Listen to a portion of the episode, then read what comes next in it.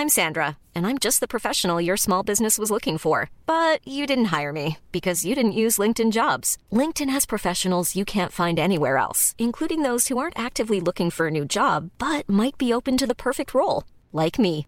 In a given month, over 70% of LinkedIn users don't visit other leading job sites. So if you're not looking on LinkedIn, you'll miss out on great candidates like Sandra. Start hiring professionals like a professional. Post your free job on linkedin.com/people today. Dixo Exile. Network.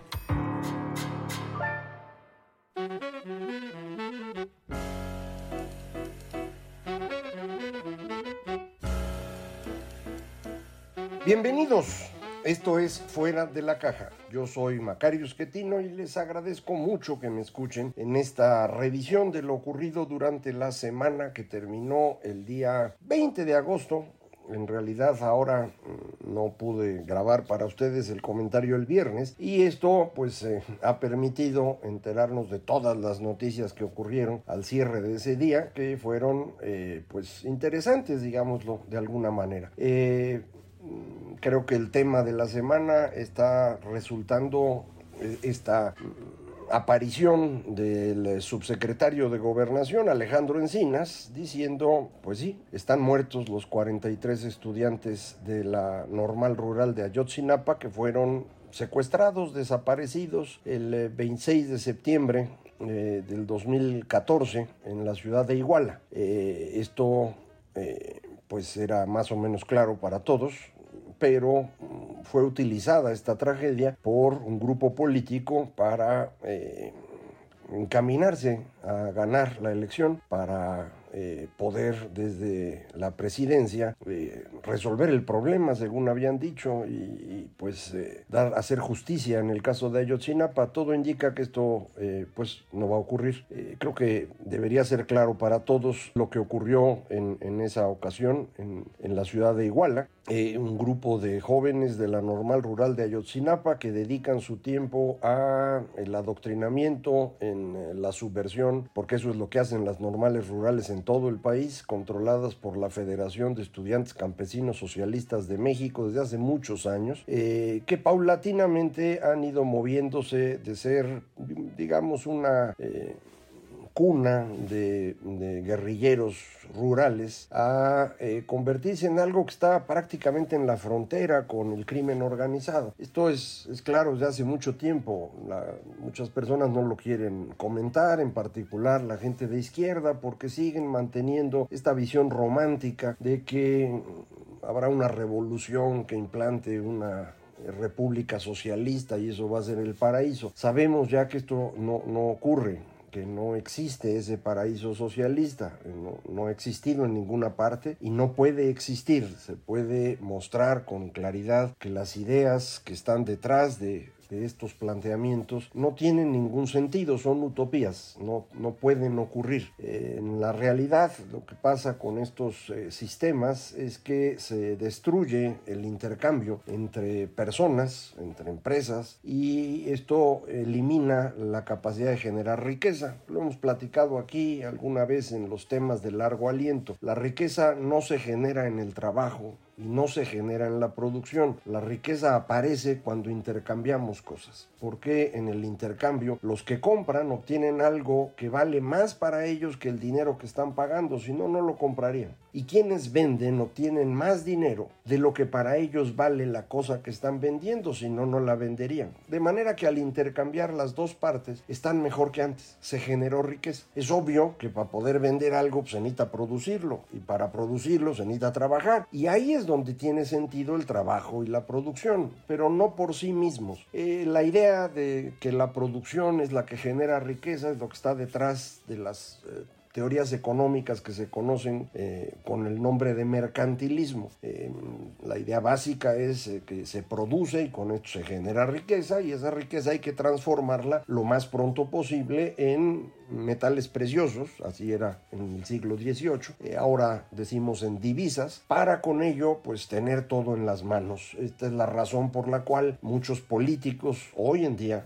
que siguen siendo mercantilistas a pesar de haberse demostrado que esto no tiene sentido, eh, lo que tratan de hacer es eh, que el país exporte mucho e importe poco porque con eso se van a quedar con las divisas y ellos creen que eso es riqueza. Eso es lo que está detrás de Donald Trump y eso es lo que está detrás de la idea de soberanía que tiene López Obrador. Son eh, ideas equivocadas. Lo mismo ocurre con el concepto de valor trabajo muy exitoso en la teoría económica en la primera mitad del siglo XIX, pero que para la segunda mitad de ese siglo quedó claro que no tenía sentido. El único que mantuvo esa creencia fue el señor Marx, eh, porque fundamentalmente él no entendía de economía, escribió sus libros, eh, pero no entiende. Y el problema es que el señor Lenin cuando hace la revolución en, Rusia para darle un barniz de legitimidad a su golpe de Estado, porque eso fue lo que hizo, eh, dijo que él era marxista y que pues eso es lo que había que aplicar. Entonces Marx se vuelve famoso gracias a Lenin y se mantiene durante todo el siglo XX y se van reproduciendo estos experimentos porque políticamente la idea de Lenin es muy exitosa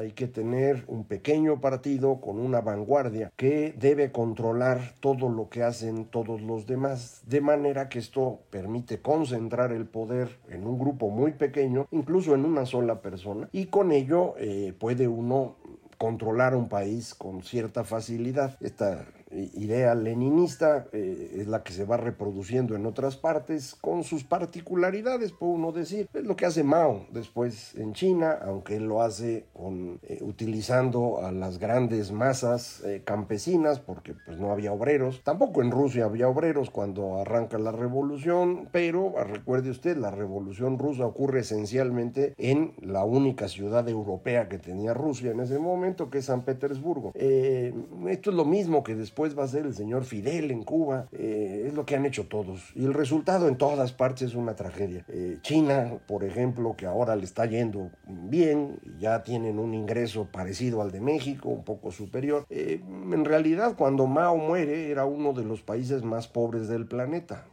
y además había el señor Mao, con sus experimentos brillantes, como el gran salto adelante, había matado a millones de chinos de hambre eh, para no reconocer sus errores, inventó la revolución cultural y mató a otro montoncito. Eh, algo similar hizo el señor Fidel en Cuba con su zafra de los 10 millones. Eh, Stalin destruyó buena parte de Ucrania para tener trigo para darle de comer a los rusos, aunque los ucranianos se murieran y se murieron. no son unos criminales estas personas y, tratan de darle legitimidad a sus aspiraciones de poder, insisto, a través de estas utopías que suenan muy bonitas, de que todo el mundo va a vivir muy bien, pero eso no va a ocurrir jamás, no es el camino para que esto ocurra y en todos lados fracasa. Bueno, pero eso es lo que aprenden los jóvenes que llegan a las normales rurales. Estas normales rurales deberían haber desaparecido hace mucho tiempo, no aportan nada, eh, salvo, insisto, la construcción de estos pequeños grupos que pues van a tratar de hacer la, la revolución en el campo, en guerrillas rurales. Como esto ya no tiene mucho futuro,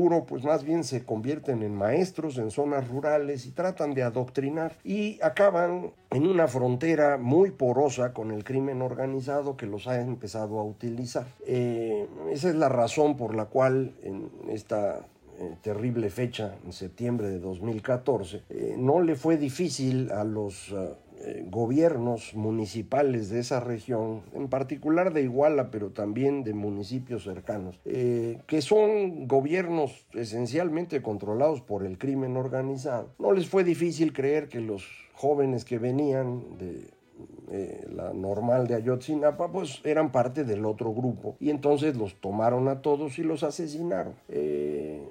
esto ocurre porque no tenemos en México eh, control sobre el territorio. Los gobiernos locales, insisto, en parte de este país están controlados por los criminales. Los gobernadores que deberían resolver estos problemas, si no están involucrados, tampoco les importa. Están en el puesto de gobernador para saquear el erario y eso es lo que hace. Eh, el gobierno federal a veces entra, a veces no. En esta ocasión, según se sabe, eh, el ejército sabía lo que estaba ocurriendo en las calles en el momento que ocurría, pero decidieron no intervenir para no eh, complicarse la vida, porque si entraban, deberían entrar apoyando a los policías que sabían que esos policías eran criminales. Entonces, para el ejército era mejor ni siquiera meterse. Y eso fue lo que hicieron. Y abandonaron incluso a gente suya que estaba infiltrada en la normal rural, porque ya saben que esas normales rurales sirven para producir subversión. Y el resultado, pues, fue eh, esta tragedia terrible, que de inmediato fue utilizada por un líder político que quería llegar al poder y por su gran propagandista Epigmenio Ibarra.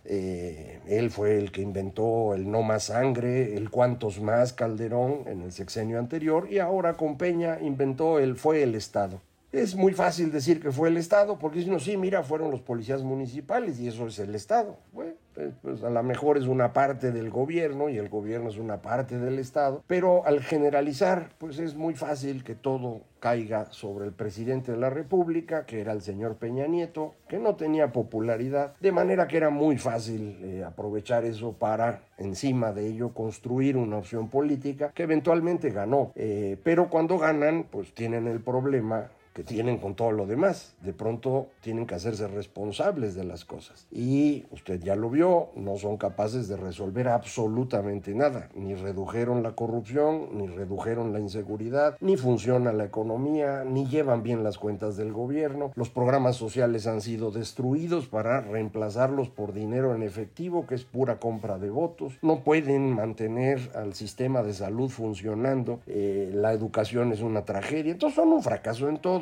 y si son un fracaso en todo, pues también en este tema. Eh, pero pues eh, lo sacan. ¿Por qué lo sacan en este momento? Pues porque falta un mes para que se cumpla el octavo aniversario de esta masacre. Y eso ocurriría el 26 de septiembre, 10 días después de que López Obrador quiere, el 16, eh, levantarnos en armas contra el imperialismo yanqui. Eh, recuerde usted, en ese día va a entregar la Guardia Nacional al Ejército y también va a dar su opinión sobre lo que está ocurriendo con el Temec. Eh, metafóricamente se lo digo, va a levantarnos en armas contra el imperialismo yanqui. Eh, evidentemente no nos vamos a levantar en armas, porque es un absurdo, pero va a ser su discurso para la última etapa del sexenio, tratando de rescatar lo que pueda esta cantidad de fracasos que refería yo eh, en una economía que ahora sufre un fenómeno global como lo es la inflación, que efectivamente no es culpa original del gobierno de López Obrador, pero que sí está siendo más fuerte en México por las deficiencias de una economía estancada, eh, una gran incapacidad para administrar las cuentas del gobierno y entonces la inflación se empieza a notar más en México que en otras partes. No va a reducirse la inflación de manera significativa, me parece, en el caso de México en los siguientes dos años. Vamos a tener inflaciones que no son tan grandes, si usted compara con lo que vivimos en los años 80, con inflación del 100% anual, una inflación de 6 u 8% no es una cosa tan seria. Eh, y eso es lo que vamos a estar viendo. El asunto es que eso, en el caso de los eh, alimentos, está pegándole al 14 o al 15%. Y en algunos alimentos, pues sí son brincos muy fuertes y la gente lo resiente. Entonces, el presidente necesita algo para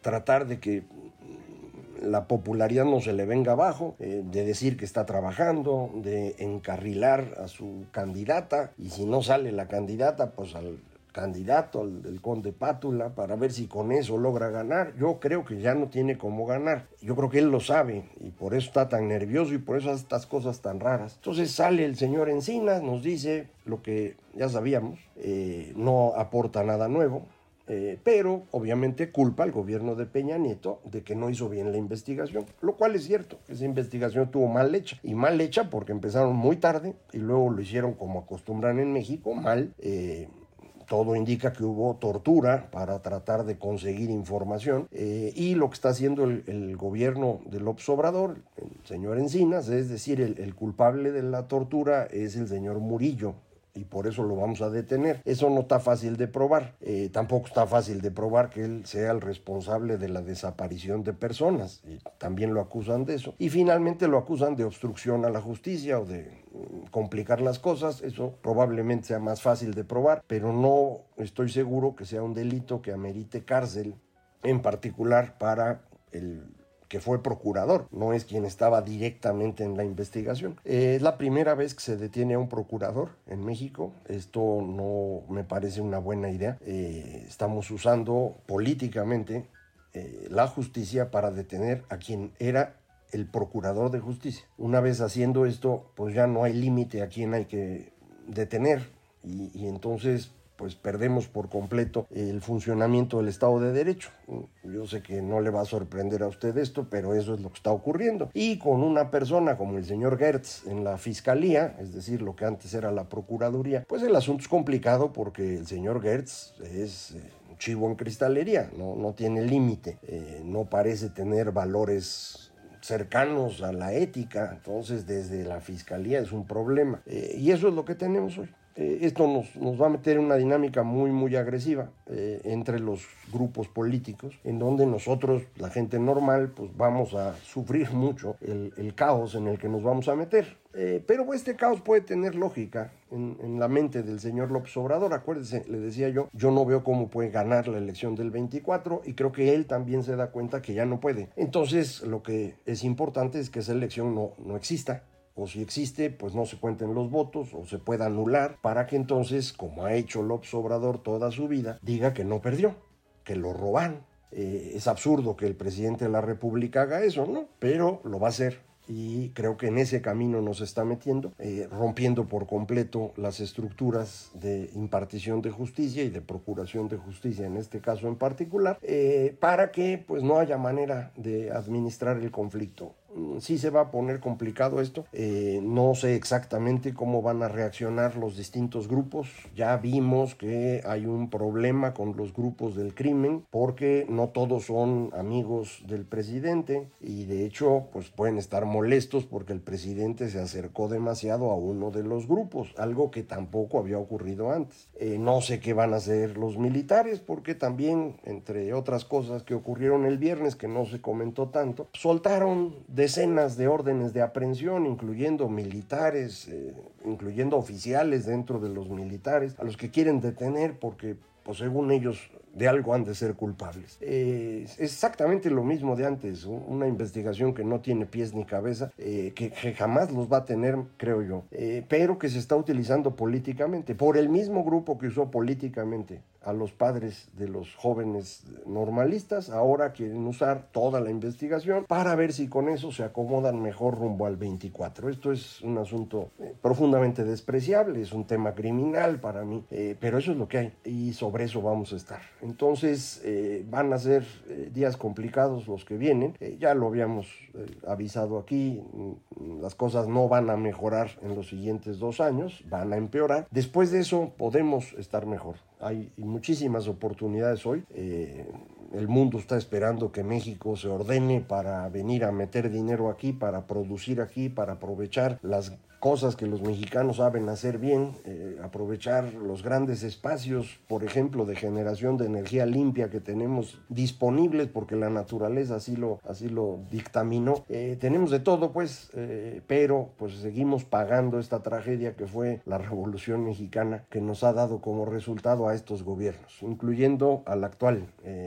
¿Qué quiere que yo le diga? Es una tragedia. Eh, ya le había comentado de, del libro que salía en estos días, México en el precipicio, lo publica editorial Ariel, no, no comenta en este libro nada de lo que estoy hablando con usted, no era un tema. Eh, es un recuento de cuestiones económicas eh, asociadas a lo que está pasando eh, y por qué me parece pues que el gobierno ya no le alcanza el dinero para terminar el sexenio. Eh, esa es la parte económica que ya hemos comentado y ahí está escrita. Eh, ahora la parte política es un poco peor, pero esa pues no, no hay libro por el momento.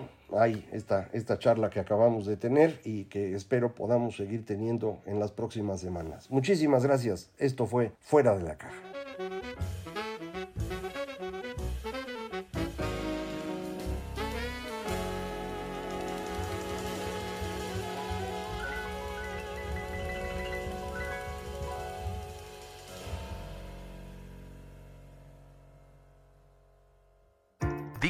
Exile. Network.